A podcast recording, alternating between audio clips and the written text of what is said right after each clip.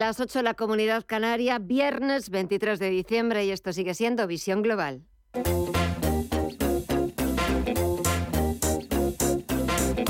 Esto es Visión Global con Gema González.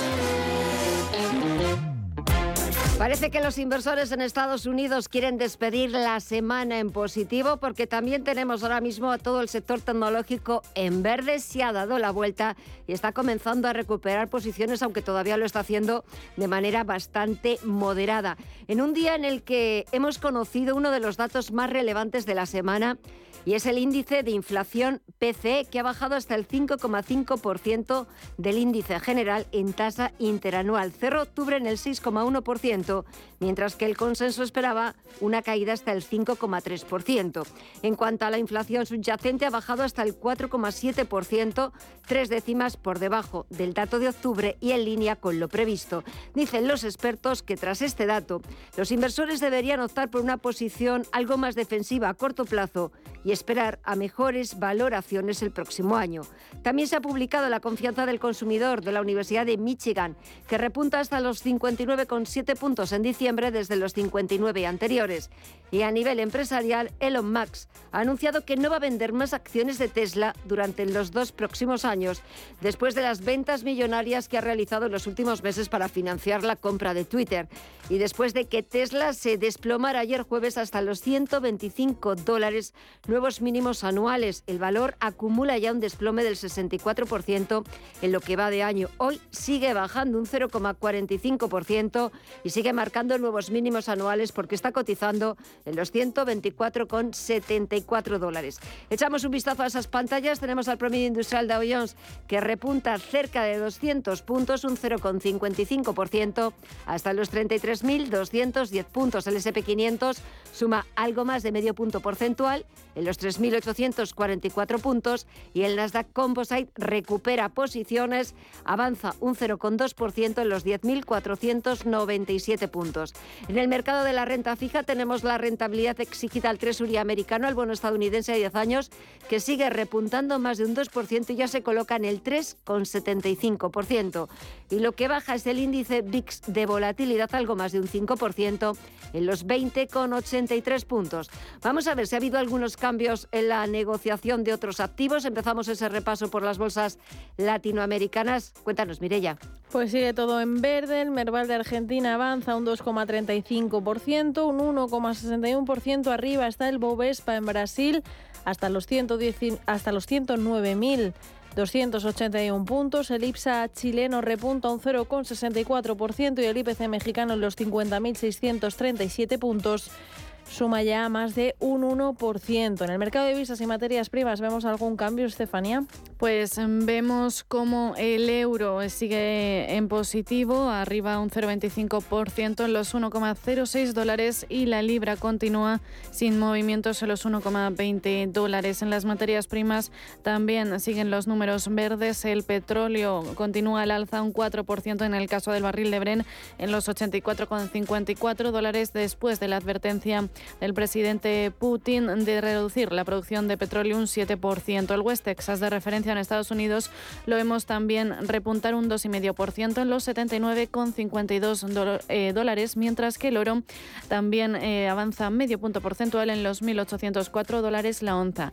Y en las criptomonedas siguen los números verdes, Mireya. Continuamos viendo avances. El Bitcoin repunta ya un 1,12% hasta los, hasta los 16.847 dólares. Ethereum en los 1.220 suma un 2,16%. El Ripple se anota un 2,3% de subida. Dogecoin un 2,65% y Cardano en los 0,26 dólares repunta ya un 3,7%. Pues dejamos en verde los principales activos, sobre todo con el sector tecnológico que se ha dado la vuelta y está comenzando a recuperar posiciones. Vamos a ver cómo cierra la principal bolsa del mundo a las 10 de la noche. Se lo contaremos en tiempo real, pero ahora actualizamos toda la información en los titulares de las 9.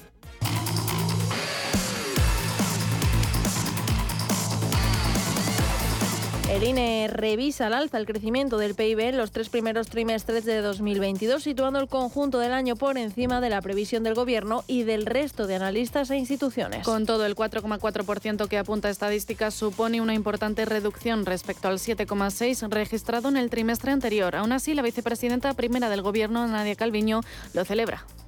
Los datos conocidos hoy del Producto Interior Bruto durante los tres primeros trimestres del año apuntan a un crecimiento claramente superior a lo previsto por el Gobierno y por el resto de organismos y analistas. La economía española se mantiene en una senda de fuerte recuperación iniciada en 2021 y está resistiendo bien incluso en un contexto internacional tan complejo.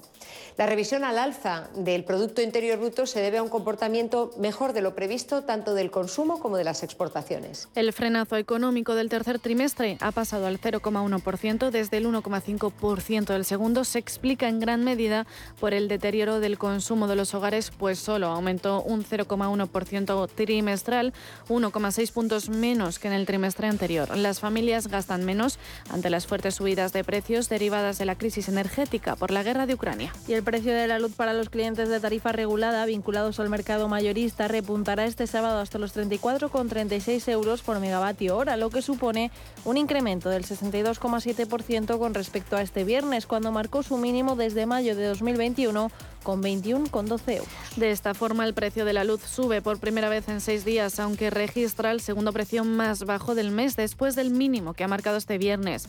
Hace un año, el 24 de diciembre de 2021, se situaba por encima de los 300 euros el megavatio hora. Desde el Gobierno aún no concretan si el próximo martes en el Consejo de Ministros irá la prórroga de los 20 céntimos al litro de combustible ni cómo se acotará la subida del precio de los alimentos. Isabel Rodríguez es la ministra portavoz.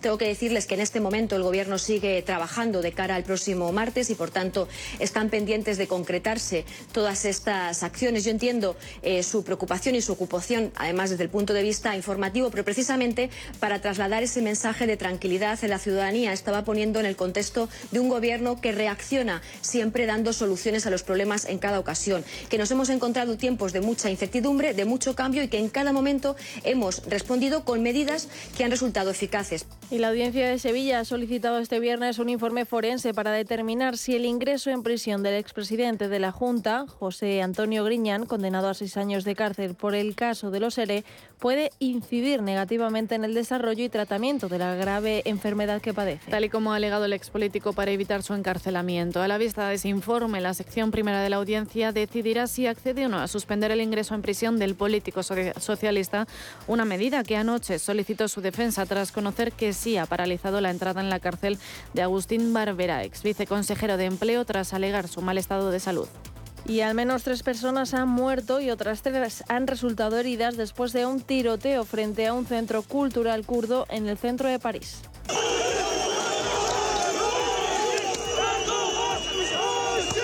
El presunto autor de los hechos ha sido detenido por agentes de la policía y trasladado a un hospital. Se trata de un hombre de 69 años que hace un año atacó con un sable unas tiendas de campañas donde dormían inmigrantes en el distrito 12 de la capital. Por el momento se desconocen las motivaciones del ataque de este viernes. La Fiscalía de París ha abierto una investigación por asesinato, homicidio voluntario y violencia agravada.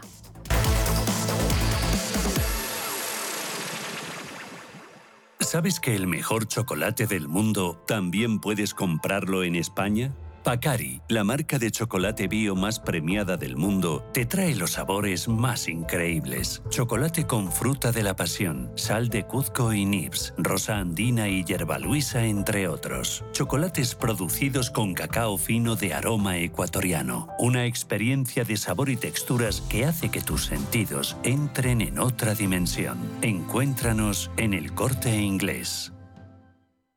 ¿Estás buscando un broker para operar en el mercado americano? eBroker te ofrece tiempo real gratuito, garantías intradía y comisiones muy competitivas en futuros y opciones de CME Group. Prueba nuestra cuenta demo gratis. ebroker.es. Reinventando el trading. Producto financiero que no es sencillo y puede ser difícil de comprender.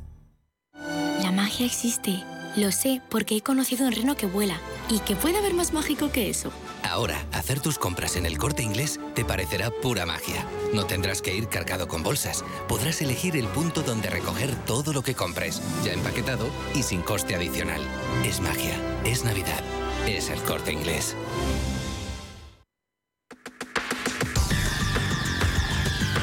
El análisis del día con visión global.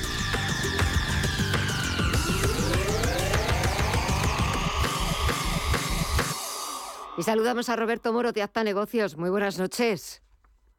Hola, buenas noches, ¿qué tal? Bueno, pues eh, bien, y viendo cómo sobre todo en estos últimos minutos el sector tecnológico en Estados Unidos se da la vuelta y entra en terreno positivo, parece que quieren acabar la semana por todo lo alto en vísperas de Navidad.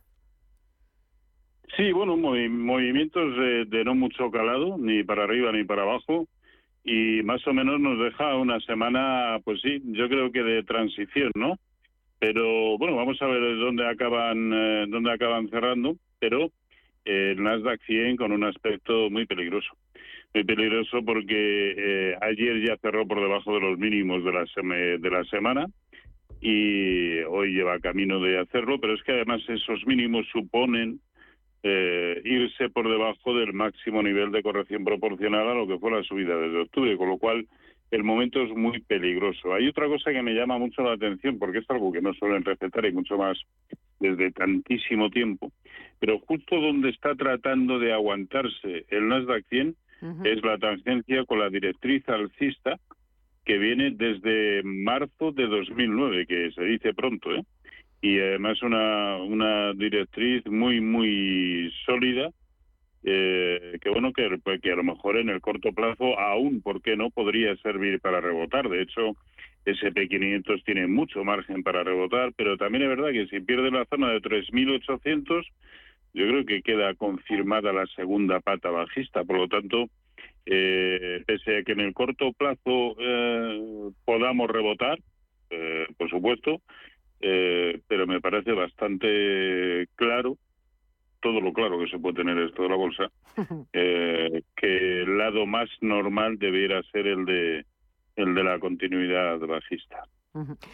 Excepto, fíjate, si echamos un vistazo, sobre todo, pues yo creo que después del verano, a lo que ha hecho Estados Unidos y lo que ha hecho Europa, mm, la verdad es que tenemos que decir que Europa se ha portado mejor ha hecho mejor los deberes. No desde el punto de vista de los bancos centrales, porque ahí no. Ahí sí que el Banco Central Europeo ha tardado en ser consciente y en darse cuenta de que la inflación se les estaba eh, yéndose por unos derroteros que no eran nada convenientes ni oportunos. Eh, han tomado decisiones, pero quizás un poquito más tarde. Pero es verdad que desde el punto de vista de las bolsas, Europa, vamos, le ha sacado una cabeza a Estados Unidos. Sí, Sí, y, ninguno, al menos yo entendemos muy bien por qué, ¿no? Pero, a ver, no, a excepción del Dow Jones. El Dow Jones ha tenido el mismo excelente comportamiento que el DAX, el Eurostox o que el CAC 40. Sí, pero, pero el SP no, ni tampoco, y el, sector tecnológico mucho menos. Mucho menos, y tampoco el Russell 2000, ni el de semiconductores de Filadelfia. No, no, no, solamente eh, Dow Jones, es decir, lo que podríamos denominar economía más tradicional e industrial, eh, se ha comportado exactamente igual que los eh, índices eh, europeos. Sí. Pero bueno, esto también añade, digamos que, relevancia a la pérdida de esos niveles por debajo de los cuales quedaría más o menos confirmada la reanudación del escenario correctivo, ¿no? En el caso del DAX, 13.790. En el caso del Eurostox, 3.780. Y en el caso del CAC 40, 6.390. Y en el caso del IBEX, 8.050. Yo creo que esos son los niveles a vigilar. Por debajo, en cada uno de ellos, yo creo que se puede apostar eh, por, la, por las entradas en, en cortos. En realidad, el único que está eh, faltando a esta tónica eh, y que incluso está protagonizando movimientos de ruptura de resistencias importantes es el sectorial bancario europeo que ha roto por encima de la tremenda resistencia que venía vigente desde eh, marzo en 95-60 y parece camino de buscar esa zona de, de 100 que sería equivalente al 0,618% de Fibonacci en el que se han parado todos los índices europeos eh, desde pues eh, desde comienzos de, año, ¿no? Así que, pero eso quiere decir que si el siguiente nivel es la zona de 100, estamos hablando de una revalorización pues en el entorno de un 3-4%, que como máximo es lo que me parece podríamos concederle aún de rebote a, a los a los índices eh, o, o no. La verdad es que en el corto plazo tratar de intuir hacia dónde van eh, los índices es complicado. Siempre lo es, pero en este momento más, porque es verdad que todos los índices tienen aún bastante margen de recuperación y de rebote, creo que solo rebote, pero también en el momento en que pierdan los niveles que acabamos de mencionar, pues todo, exactamente todo lo contrario. Así que tomar decisiones eh, ahora mismo es realmente eh, complicado, a no ser pues eh, las, las que puedas tomar eh, como consecuencia de que tu actividad se centra en el scalping o en, en intradiario, como mucho. Y para 2023, ¿cómo van a empezar los mercados el año próximo? Pues va a depender mucho de esto que acabo de, de mencionar, ¿no? A ver, yo no soy especialmente optimista, más bien lo contrario pero bueno, también lo era hace un mes o dos meses y, esto ha seguido subiendo y ha rebotado con una fortaleza extraordinaria, ¿no? Pero eh, no sé por dónde se va a romper la baraja, pero yo creo que eh, toda la subida desde octubre ha de quedar mucho más matizada, pero de la misma manera que pienso que toda la subida desde marzo de 2009 ha de ser matizada, ha de ser eh, ha de buscar, los, los índices han de buscar niveles de corrección proporcional. Por lo tanto, no soy, no soy optimista para, para la renta variable, pero vamos, esto como consecuencia tanto de las cábalas macroeconómicas que yo me, que me pueda hacer en este momento como del entorno eh, técnico, ¿no? Pero si el mercado, como en tantas ocasiones, me lleva a la contraria, vamos, tardo cero coma en ponerme del lado, del lado ganador.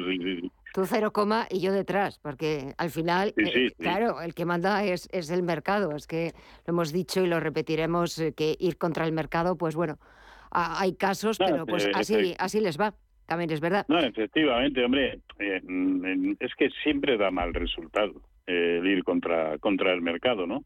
Y sobre todo actuar de manera de cabezonería, mm. Eh, pensando en tu escenario y ya vas perdiendo. Claro, es que además somos eh, somos muy indulgentes con nosotros mismos, ¿no? Cuando perdemos un 4% y después esto se está poniendo un poquito feo. Cuando ya es un 9 y dices, Uf, madre mía, bueno, ahí hay un soporte que seguro que aguanta. Cuando ya es un 17% nos ponemos a blasfemar y cuando es un 30% decimos, pues para mis nietos. No, no pasa. Oye, ¿y el oro sigue brillando o qué le pasa? No, yo creo, eh, a ver, lleva, pues eh, desde comienzos del mes de diciembre eh, pivotando, pero sin llegar a, a hacerlo mucho por arriba, pivotando sobre la tremenda resistencia que tiene en el entorno de 1825. Y ese es un nivel cuya superación sí permitiría pensar que, eh, que efectivamente el oro va a tener una revalorización importante, ¿no? Más de lo que ya la ha tenido desde que rebotó en la zona de 1630. Pero eso supondría, más que probablemente, que también el euro seguiría subiendo frente al, dólar. Y yo es que eso, eh, desde el lado macro, no lo acabo de ver. No entiendo por qué motivos el, el euro, salvo eh, corregir parte de la enorme caída que ha tenido desde el verano, desde comienzos concretamente del año pasado. Eh, pero bueno, ya esta zona que está tanteando es el 0,382% de, de, de Fibonacci de toda la caída desde principios de 2021, ¿no? Por lo tanto, bueno, eh, desde aquí perfectamente puede construir otro tramo a la baja, eh, pero vamos, eh, lo digo con la boca pequeña, ahora mismo tomar posiciones en el euro dólar igual de peregrino que tomarlas en el, en el oro. Además, me había preguntado por el oro, ¿no? Sí, por, el oro. No, no, no, pero bueno, pero ya sabe que me encanta. A mí me encanta viajar y si nos vamos por los cerros de Úbeda, pues también el paisaje es igualmente, igualmente bonito. Eh, Roberto Moro, de Apta Negocios, gracias por acompañarnos todo este año. Espero que en 2023 también nos sigas acompañando y sigamos disfrutando de, del mercado y también pues de, de, los análisis y de los comentarios que siempre, que siempre nos dejas. Nada, desearte que pases una de las mejores Navidades, que disfrutes mucho, que ya sé que ha llegado tu hija de Londres, así que a disfrutar, que vuelven por Navidad y nada, que nos escuchamos la próxima semana. Con toda seguridad, con toda seguridad van a ser mejores que las precedentes. Pues eh, me alegro muchísimo de que sean mejores, así que a cumplirlo y me lo cuentas el próximo, la próxima semana. Un fortísimo abrazo de todo el equipo. Un abrazo y felices y fiestas. Muchas felicidades eh, para todos. Muchísimas gracias. Nosotras también te deseamos una feliz Navidad. Adiós. Adiós. Un abrazo.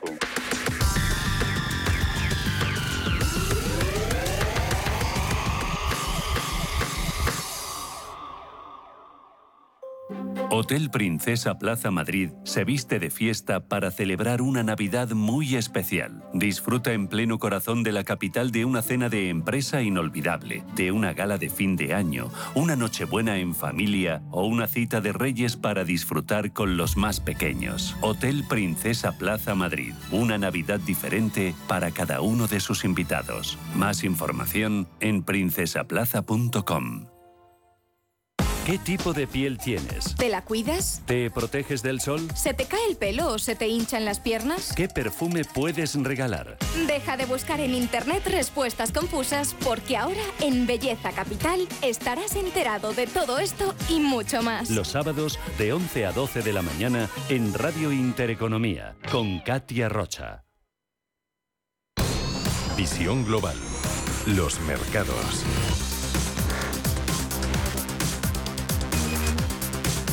Bontobel Asset Management patrocina este espacio. Y de vuelta a las principales bolsas europeas, el IBEX 35 despide esta sesión de viernes 23 de diciembre en los 8.269 puntos. En la penúltima semana del año, el selectivo suma cerca de un 2%. Hoy el selectivo español ha retrocedido un leve 0,04% hasta los 8.269 puntos. En las caídas han destacado Solaria, que ha perdido un 1,34%, y Acción Energía, que se ha dejado un 1,58%. El freno también ha sido extensible a utilities como Endesa, con un retroceso del 0,59%, y Verdrola, que se ha dejado un 0,46, Red Eléctrica con una pérdida del 0,36, Enagas del 0,31 y Naturgy que se ha dejado un 0,24%. Por otro lado, los bancos se han visto reforzados tras sus recientes avances, alentados por las nuevas subidas de tipos previstas aún para el inicio de 2023. Sabadell ha sumado un 1,02%, Bankinter un 0,73%, CaixaBank un 0,52% y BBVA un 0,44%. La mejor de la sesión ha sido Fluidra con un repunte del 1,78%. Y para el martes, la agenda que nos trae Estefanía. Pues el martes tendríamos las cifras de pensiones contributivas de diciembre, que serán la principal referencia en España, en un día en el que la bolsa vuelve a abrir tras el parón por el festivo madrileño. El Parque de Londres continuará cerrado, mientras al otro lado del Atlántico destacan los inventarios mayoristas de noviembre y el índice de precios de la vivienda Case Schiller de noviembre. En el plano empresarial, los inversores deben tener en cuenta que este día es el último para adquirir acciones de Banco Sabadell con derecho a dividendo. Bontobel Asset Management ha patrocinado este espacio. Bontobel Asset Management calidad suiza con el objetivo de obtener rendimientos superiores a largo plazo. En Bontobel Asset Management siempre estamos a la vanguardia de las inversiones activas en bonos y acciones. Para más información, entre en nuestra página web bontobel.com barra am. Bontobel Asset Management, su especialista global en fondos de inversión. En Visión Global, las noticias empresariales.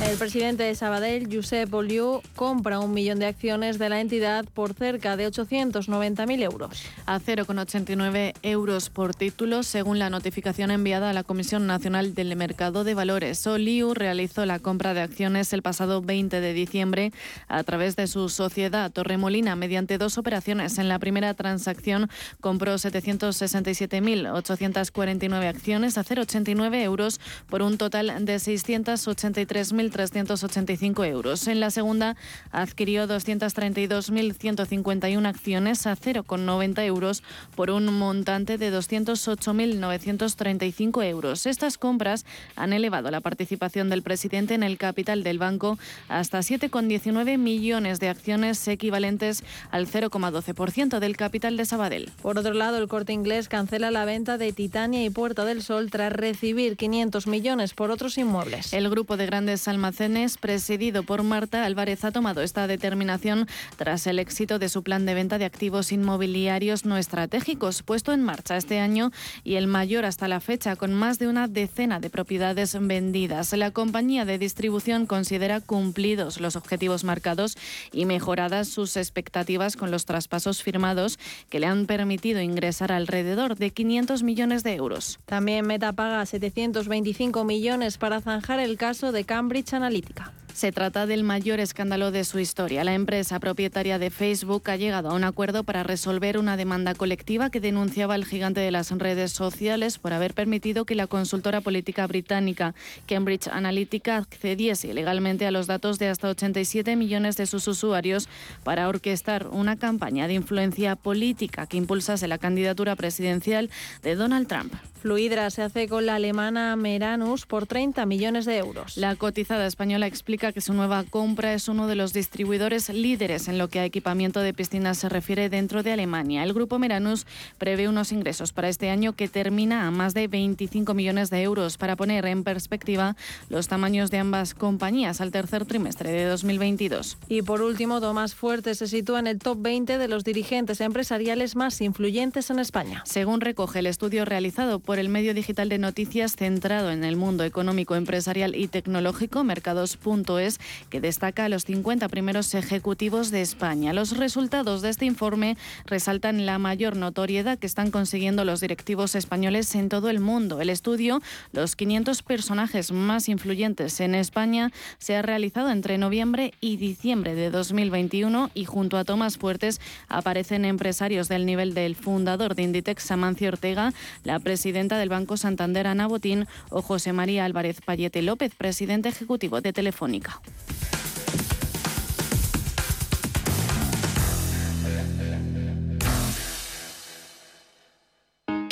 Si te da por cambiar de banco, Santander te lo pone fácil. Hacerte cliente es tan sencillo y rápido que lo puedes hacer estés donde estés, que para algo es una cuenta online. Y además, te llevas 150 euros si traes tu nómina antes del 15 de enero. Consulta condiciones en bancosantander.es. Santander, por ti, los primeros. Pa, pa, para, pa. Despide el año por todo lo alto desde la planta 30 del Hotel Eurostars Madrid Tower. Cóctel de bienvenida, cena de gala, uvas de la suerte, fiesta con DJ, barra libre, resopón. ¿Necesitas más razones para venir a disfrutar de una velada inolvidable de Nochevieja? Las impresionantes vistas de Madrid te esperan. Tienes toda la información en eurostarsmadridtower.com. Vive la noche más mágica del año en el Eurostars Madrid Tower. En Radio Intereconomía, Visión Global.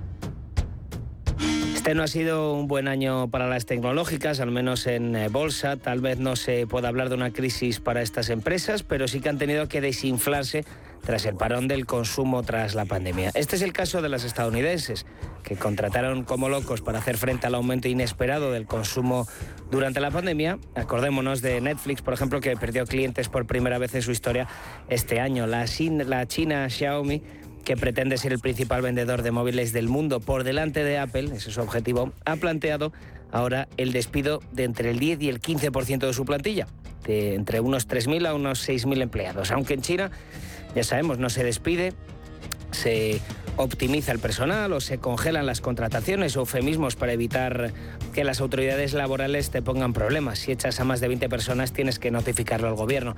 La compañía ya avisó en el mes de noviembre de que estaba notando una tendencia a la baja, una tendencia negativa en sus resultados durante tres meses consecutivos. Un 10% menos de ingresos en el tercer trimestre de este año, lo que significa que, eh, han ganado 2.000 millones de de dólares menos. Desde la directiva de la empresa aceptan que están vendiendo menos móviles Y hay varias razones. Inflación generalizada en todos los países por la guerra de Ucrania, malas previsiones económicas, miedo a la recesión por lo que disminuye el consumo, política de COVID-0 también en China que dificulta las cifras de ventas en el país. Hemos hablado con Luis García Langas, asesor de Sideclear SICAV, para saber si los problemas que pueda tener Xiaomi en China son compartidos con las FANG en Estados Unidos. Pues es verdad que, es un, tema casi, casi global, que yo creo que los procesos de, automatización pues reducen mucha necesidad de personas, son, son cadenas cada vez más, más inteligentes y en un entorno de futura recesión económica, futura crisis económica, pues la reducción de costes es, es importantísima. Es importante destacar también que la inflación no les ha venido tampoco fatal a las tecnológicas. La gente sigue comprando en Amazon, sigue haciendo cola para el último iPhone, nos decía Langa, aunque sí que es verdad que el consumo de teléfonos móviles ha caído un, en torno a un 9, un 10%, según datos de Canalis. Por eso igualmente las tecnológicas van a recortar costes. Y lo malo es que será despidiendo. Langa nos dice que nos tendremos también que fijar en los eh, criterios ESG, pero que financieramente tampoco es una mala noticia va a estar reduciendo costes, todas las tecnológicas con bajadas de coste laboral en torno a un 10%, por un 10% de, despidos, parece que económicamente es bueno, entiendo que justificado por, por temas de automatización de proyectos, pero, pero bueno, es verdad que lo más peligroso en este sentido es, es cómo, cómo afecta a los, a los ratings ESG, porque evidentemente financieramente pues es un añadido más a, las buenas, eh, a los buenos números de estas empresas. En Silicon Valley han creado una página web, se llama Lay eh, que recoge todos los despidos del sector. Durante este 2022 podemos ver que unas mil empresas tecnológicas han despedido hasta 150.000 personas. Si hablamos desde el COVID, 250.000. A pesar de esta reducción de costes, la ve mucho potencial en las tecnológicas tenemos que pensar que son empresas que han caído bastante, pues a lo mejor un poquito menos Apple, pero el resto pues caídas muy significativas y cuando claro se, se mete en el mismo saco a toda la empresa tecnológica con subidas de tipos que les perjudican porque históricamente son empresas muy endeudadas, porque tienes que buscar más años de, de flujos de caja para descontar el futuro, entonces las valoraciones son negativas. Sin embargo, las grandes pues primero son rentables ya a día de hoy y además con rentabilidad creciendo continuamente y no están endeudadas por lo que las, eh, de, las subidas de tipos actuales no les están afectando tanto. El otro gran tema aquí, la guerra comercial Estados Unidos-China. El objetivo de Joe Biden ha incluido a muchísimas compañías chinas en su... El ejecutivo, perdón, de Biden ha incluido a muchísimas compañías chinas en su lista negra y ha prohibido comprarles o venderles tecnología estadounidense. De hecho, aquí seguiremos hablando mucho de esta guerra comercial que ahora, por ejemplo, entre otras cosas, tiene a los microprocesadores en el centro de la polémica.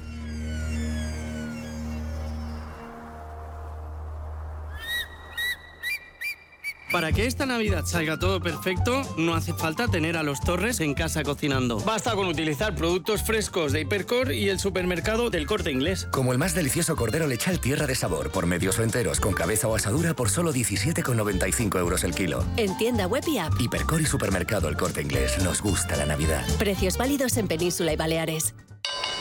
Invertir en acciones y ETFs con XTB tiene muchas ventajas. Ninguna comisión hasta 100.000 euros al mes. La apertura de cuenta es online y dispones de atención al cliente 24 horas al día.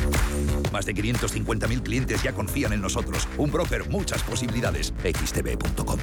A partir de 100.000 euros al mes, comisión del 0,2%, mínimo 10 euros. Invertir implica riesgos. Este año vamos a compartirlo todo. Comparte con el mundo que por fin tienes novio o que por fin no lo tienes. Comparte que es hora de comenzar algo nuevo o de jubilarte. Comparte que tienes un año más con tu amiga, con tu pez y hasta con tu cactus. Vinos con denominación de origen rueda. Mucho que compartir. Nos impulsa Junta de Castilla y León.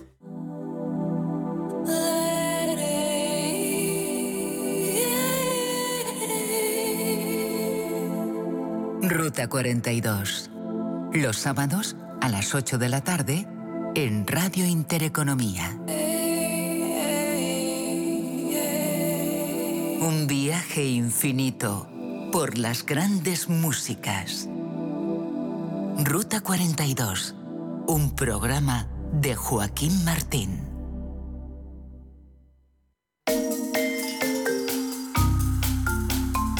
Curiosidades en Visión Global. Cuádruple hora bruja es un fenómeno que se produce cuatro veces al año. En la última hora de negociación del tercer viernes de marzo, junio, septiembre y diciembre, momento en el que se producen el vencimiento de los contratos trimestrales de opciones y futuros sobre índices y acciones. Durante esa jornada se produce un elevado volumen de contratación con un extra de volatilidad e inestabilidad, lo que ofrece grandes oportunidades de trading a corto plazo, en las que los índices pasan de las ganancias a las pérdidas con mayor facilidad. Para un trader de largo plazo esta cita no tendrá tanto interés. Además, los inversores suelen aprovechar este momento para tomar posiciones para el siguiente trimestre y, por lo tanto, marcan la tendencia que seguirá el mercado a corto plazo. Este fenómeno comenzó llamándose triple hora bruja porque se refería al vencimiento de las opciones sobre índices y acciones y a los futuros sobre índices. Desde que surgieron los futuros sobre las acciones hace 15 años se denomina cuádruple hora bruja. Se cree que el nombre de hora bruja tiene su origen en las tres brujas de Macbeth de Shakespeare, porque se producen movimientos extraños en el mercado en poco tiempo, como si se tratase de hechizos.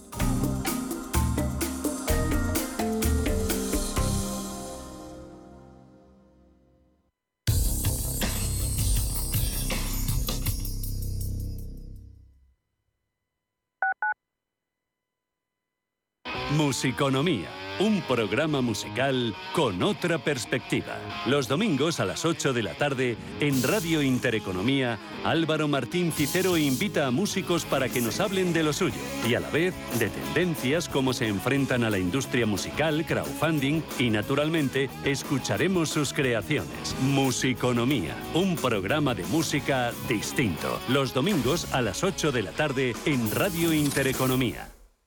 Cuando te emocionas con el taladro y originas un pequeño daño colateral provocando un apagón en todo el edificio, ¿qué seguro elegirías?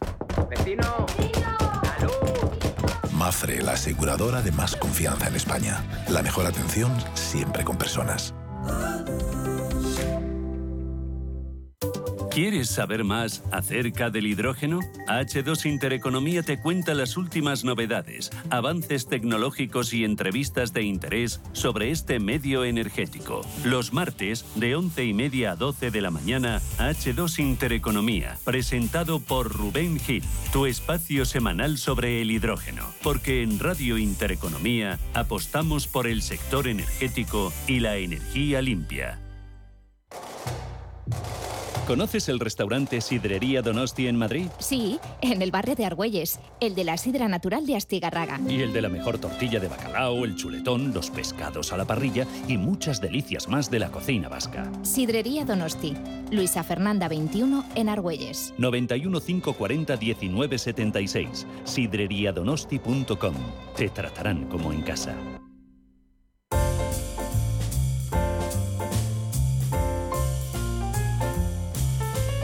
En estos días de Navidad, Radio Intereconomía te acompaña.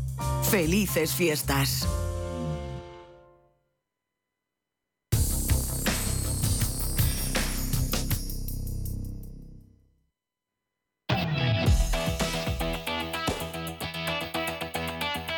En visión global, After Work.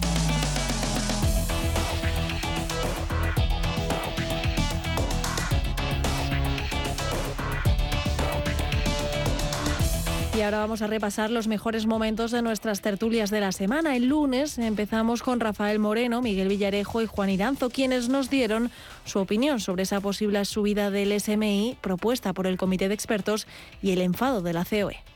Yo creo que, en primer lugar, lo que hay que poner de manifiesto es que no es exactamente cierto que el salario mínimo interprofesional en España en este momento sea de 1.000 euros. Es exactamente de 1.166, porque hay que tener en cuenta que en todas las comparaciones internacionales el análisis se hace respecto a 12 meses, a 12 pagas, y en España tenemos 14. Ese es el primer asunto. En segundo lugar, que se ha demostrado absolutamente eh, que la subida del salario mínimo interprofesional lo que hace es penalizar la creación de empleo e incluso favorecer la destrucción de empleo y el desarrollo de la economía sumergida. Y eso fundamentalmente se produce en el sector servicios como servicios de limpieza, eh, como servicio doméstico, comercio, hostelería, etcétera. Y ese es otro de los asuntos eh, claves que hay que tener en cuenta, que destruye empleo. Y por último, hay que poner de manifiesto que la subida llevaría, en el caso de que fuera del 8,5%, a que un empresario tendría que pagar en términos absolutos por ese puesto de trabajo 20.146 euros. Es decir, no solo el salario, evidentemente, sino también las cotizaciones sociales. De tal manera que eso eh, clarísimamente penaliza el empleo. Claro que hay que mejorar el poder adquisitivo, pero vinculándolo fundamentalmente a la productividad y la subida al salario mínimo interprofesional, como se ha puesto en manifiesto en situaciones anteriores, lo que hace es crear gravísimos problemas en el sector, eh, en el sector laboral, el mercado laboral. Eh, Rafa. Hemos comentado en otras eh, subidas eh, previas, eh, todos los estudios indudablemente avalan que una subida en los salarios pues tiene repercusión en la creación de empleo. ¿Hasta qué punto? Bueno, pues eso depende un poco de, de, quién haga dicho estudio no, pero todos sí es cierto que ven pues esa sensibilidad entre, entre la subida y, y, y, la pérdida de empleo debido a que no se crea el que se podría crear. No obstante, no tiene por qué estar excesivo. Vamos a ver. En un momento en el cual hay un crecimiento, en un momento en el cual hay, estamos en un, en un periodo de crecimiento económico, en un periodo en el cual nos hemos recuperado, nos hubiéramos recuperado realmente de la crisis que hemos pasado durante dos o tres años. Si realmente se estuviera generando empleo eh, en cantidad y en calidad, y no ese ficticio que nos hacen ver con, con los cambios de variables y de sistemas de población en los últimos meses. Eh, si la economía fuera bien en el sentido se creara riqueza, yo no sería muy talibán en el sentido de, de, ponerle trabas, incluso aunque esté por concepto en contra de ello. Pero lo que no cabe es que en un momento en el cual hace falta crear empleo, hace falta apoyar el crecimiento, un momento en el cual que estamos viviendo que es necesario apoyar a todos los que crean el empleo, un momento que estamos viendo de altísima inflación, eh, indudablemente no es el momento. Y, prueba de nuevo que lo único que interesa al gobierno es, ya estamos en 2023, pues llegar a decir pues que no han elevado el salario que la gente cobra más dinero gracias a ellos, que la gente ahora mismo vive mejor gracias a ellos, que han elevado un 20-25% el salario mínimo profesional desde que están en el gobierno. Solo les interesa dicha propaganda porque no es el mejor momento porque todo lo que sea trabas a la creación de empleo es negativo, y esto lo es, porque todo lo que sea incorporar gastos de seguridad social u otros a los que crean empleo en las empresas es negativo, porque esto hace que la gente se lo piense una y otra vez antes de contratar a alguien. Eh, a veces incluso prefieres ir por otro lado y hacerlo de otras formas. Por lo tanto, estás también generando pues algún tipo de economía sumergida o que vaya por otros lugares. Por lo tanto, no es en absoluto positivo ahora. E insisto, en otro contexto económico de crecimiento real, pues mm, oye, pues a lo mejor se podría llegar a estudiar y parto de la base de que el concepto es que no, pero podría ser, pero ahora mismo no es el mejor momento. No es un momento para poner ninguna traba, ninguna traba, y están poniéndolas una y otra vez a la creación de empleo, a la creación de riqueza. Y esto no crea riqueza. Lo único que genera es lo que vamos a comentar, lo que ha comentado Juan, lo que probablemente pues comentará Miguel y porque lo hemos comentado en otras ocasiones. Por lo tanto, esquema resumen podría llegar a hacerse en un momento determinado de demostrado crecimiento económico. Por concepto, en ningún caso, solo en ese, y ahora mismo, por supuesto que no. Eh, Miguel. Sí, yo creo que, lo que sucede, o sea, los datos estos, los, los famosos informes que se hacen sobre sobre el impacto de la subida del salario mínimo pueden ser más o menos controvertidos, pero es muy difícil saber cuál es el, el impacto porque los empresarios cuando, cuando mm, subes el precio del salario mínimo mm, lo que hacen es esto reducir las horas de trabajo y eso se ha visto, se ha, ha, sucedido con las anteriores subidas y sobre todo con las con las subidas más espectaculares, con lo cual al final eh, la gente, incluso la gente que teóricamente se ve beneficiada por la subida del salario mínimo, en realidad no, no, no es beneficiada de ninguna manera porque trabaja menos horas y acaba cobrando al mes lo mismo que cobraba antes. Y luego estás creando una barrera adicional de entrada en el mercado a otros trabajadores. De modo que que, que, a mí me parece que, es hacerse trampas en el solitario, pero es que tenemos la, la ministra de Trabajo probablemente más tramposa de la, de la historia de la democracia, porque es la misma que acaba de presentar unos datos de paro llenos de, de, lagunas. FEDEA ha, escrito un informe, el Observatorio del Empleo que hace FEDEA ha escrito un informe que era para sacar los colores a la ministra de Trabajo, porque es que no dan datos sobre por qué están aumentando tanto los, los fijos discontinuos que de repente han explotado y sale la ministra y dice que los resultados son fabulosos porque claro, los fijos discontinuos resulta que son que son que son en contratos indefinidos. Bueno, pues en fin, ella llama indefinido a lo que antes mm, era mm, dependiendo de la estación del año o, temporal o, parado, bueno, pues ahora ella lo llama indefinido y se pone un montón de medallas. Lo mismo con el salario mínimo interprofesional, se está haciendo trampas y luego ya lo último es esto de decir a las grandes superficies que bajen los precios, esto para que por solidaridad con, con los consumidores. Todo el mundo sabe, o sea, es, es, es una cuestión elemental que, que Juan explicará mucho mejor que yo, pero mm, si tú operas sobre, tú puedes o cambiar los precios o cambiar las cantidades, pero lo que no puedes es cambiar simultáneamente los precios y mantener las cantidades mm, a la vez. Si subes los precios, las cantidades te van a bajar y si los bajas, pues te van a subir. Entonces, como dice Rafa, pues lo, mejor es que en un país con un paro del 13%, el, un gobierno responsable estuviera pensando en la manera de emplear a todos los que no están empleados ahora mismo. Este no, este lo único que piensa ni siquiera es en proteger, porque era lo que decíamos antes. Bueno, esto es lo que hacen es proteger a los que ya están empleados. No, no, no, ni siquiera hace eso. Esto lo único que hace es maquillar las estadísticas para presentarse a las elecciones y dar a entender que se ocupan de la gente. Bueno, esto, esto no es así y es, y es muy lamentable.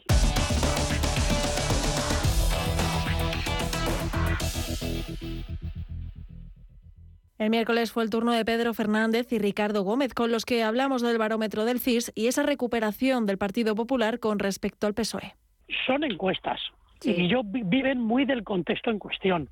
Veíamos el tirón que tuvo en su momento Génova justo después de las elecciones de Andalucía y luego parece que ha ido un poco a menos. Yo creo que la táctica que tiene en este caso el Partido Socialista es modificar todo lo que tenga que modificar a nivel legal antes de verano.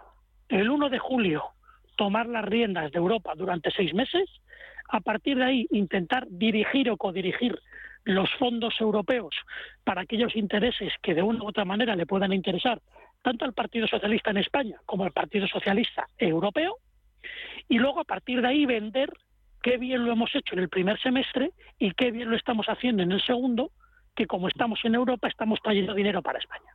Creo que desde un punto de vista estratégico es lo que ellos quieren, de ahí todas las prisas que tienen ahora mismo de intentar aprobar todo. Recordemos que en enero en España, como en agosto, hay vacaciones legislativas, es decir, en circunstancias normales no se aprueban leyes solo está activada lo que se llama la Diputación Permanente, ah. pero no hay pleno si no se votan leyes. Por lo tanto, todo lo que no se haga ahora hasta el 30 de diciembre ya se va ya prácticamente para San Blas, es decir, para primeros de febrero. Bien, entonces ellos ven que son leyes que de una u otra manera le van a llevar un tiempo a aprobarlas, de ahí que quieran ahora sacar todo como sea, porque para esta gente todo vale. Incluso tienen tan poco aprecio incluso por ellos mismos, ya no digo por España, porque nunca lo han tenido, por ellos mismos, que son hasta capaces de generar una crisis institucional y lo que pueda venir a partir de enero les da ya absolutamente lo mismo. Ellos quieren lo que quieren, van a ir para adelante y a partir de ahí esta es mi vereda y al que le guste bien y al que no voy abriendo paso. Es su objetivo. Respecto a las encuestas, termino muy rápidamente. El domingo pasado publicaba Voz Populi una, una encuesta, por ejemplo, que daba sumado azules y verdes, es decir, eh, PP y Vox 191 escaños, 135 Génova y 55 Vox, creo recordar. Tampoco es muy creíble. La que veo ahora, bueno, yo ahora mismo me cuesta pensar que todavía hay más gente que vota a Pedro Sánchez que no. Todavía me cuesta pensar eso. ¿Qué creo? Pues creo que queda mucho tiempo todavía y mucho partido que recorrer. Hay una tendencia, ¿no? que es Génova menos, perdón, esto Ferrada menos, Génova más. ¿Será suficiente para que haya relevo en el gobierno? Veremos. Según Vox Populi sí, según el gobierno todavía no. Ricardo, ¿veremos o no veremos? No, bueno, la, yo la encuesta del CIS es que no. eh, esto Iván Redondo lo dice de, los, de vez en cuando algunos lunes en su artículo de La Vanguardia, dice hay encuestas informativas performativas y deformativas, ¿no? Pues la del CIS está, eh, eh, en los orígenes estaba en la, entre la 1, luego fue moviéndose hacia el punto 2 y ahora ya está en el 3. Ya no es informar, ya no es dar forma a nada, ya es deformar totalmente la realidad para que parezca algo que no es y se pueda hablar de ello y salga la portavoz encerrada eh, diciendo a la exministra Alegría que, que es muy bueno y tal, para intentar crear tendencia y tal. El problema es que como tienes tantas encuestas de tantos medios, sí. Voz Populi, decía ahora Pedro, el Confidencial, eh, 20 minutos, que no es un diario precisamente sospechoso de, de, estar cercano al PP ni a Vox, ¿no? a la derecha, que es un diario más bien de izquierda, que dice lo que dice hoy y tal. Bueno, no hay más que ver las tendencias, insisto, uh, oyentes del programa entren en, en encuesta de encuestas Polo Poll Spain y ahí ven las tendencias acumuladas en el filtro de Kalman. El PP está en 32, PSOE 25, Vox 14, Podemos 10%, ¿no?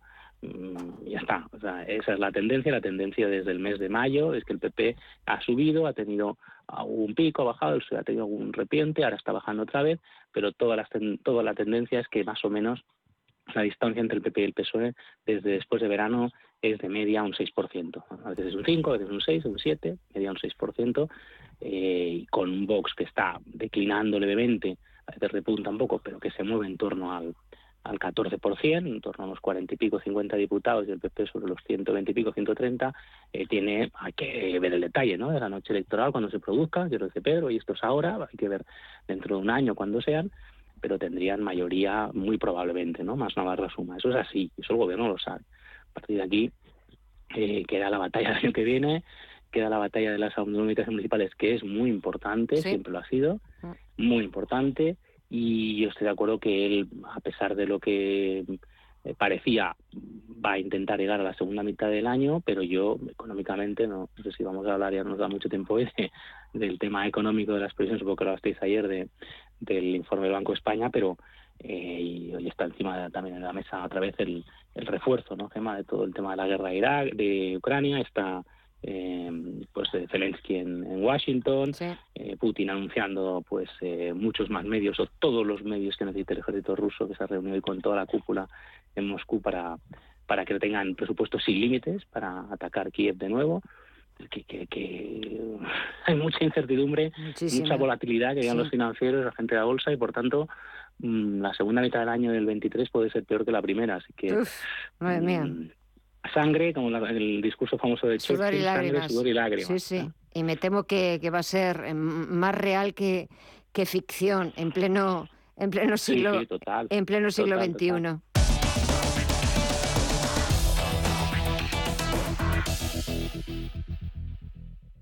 Y el jueves cerramos la semana haciendo un balance del 2022 con nuestros tertulianos Guillermo Santos e Íñigo Petit. Pues fíjate, no solo de la bolsa y de los mercados, también de la vida, ¿no? de, sí. de la gente, de nosotros. Eh, 22 está marcado por la subida de precios, sí. es decir, la inflación.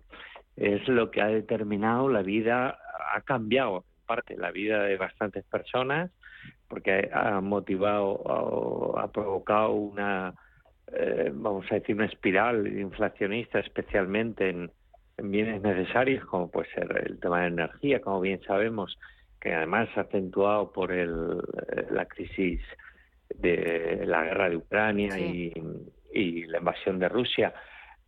Y luego, pues por una serie de factores un poquito eh, todavía heredados ¿no?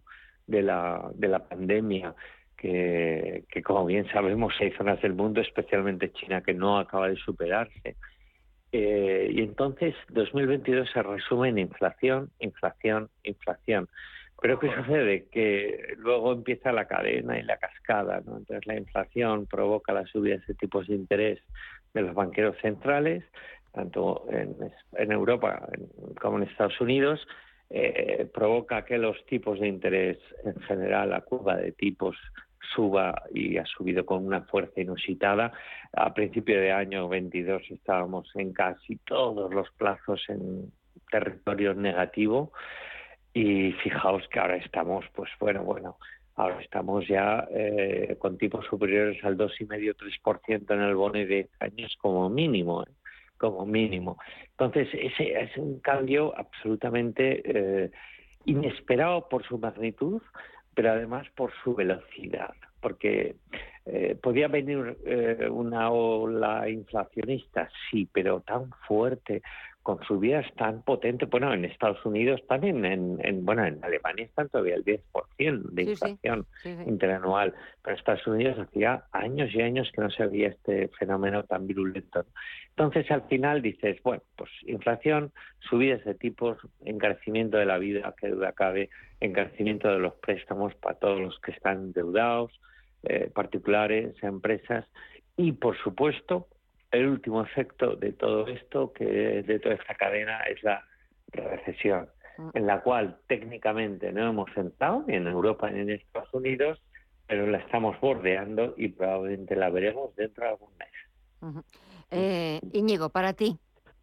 Pues mira, yo por, por, no repetir tampoco lo que comenta Guillermo, que efectivamente la inflación yo creo que ha sido la, la protagonista. O sea, si hablamos de en términos económicos, la inflación, si hablamos en términos de personas sociales, pues sin duda la guerra creo que ha sido probablemente la guerra y, y, el oscurecimiento, si me permitís este adjetivo de las relaciones internacionales, eh, sobre todo de, de, esta segunda mitad del año hacia esta parte, eh, es algo preocupante que hacía mucho tiempo que no veíamos. Desde luego yo hacía mucho tiempo que no veía una situación con dos superpotencias eh, involucradas, en fin, eh, eh, es algo preocupante, pero sí, en términos económicos.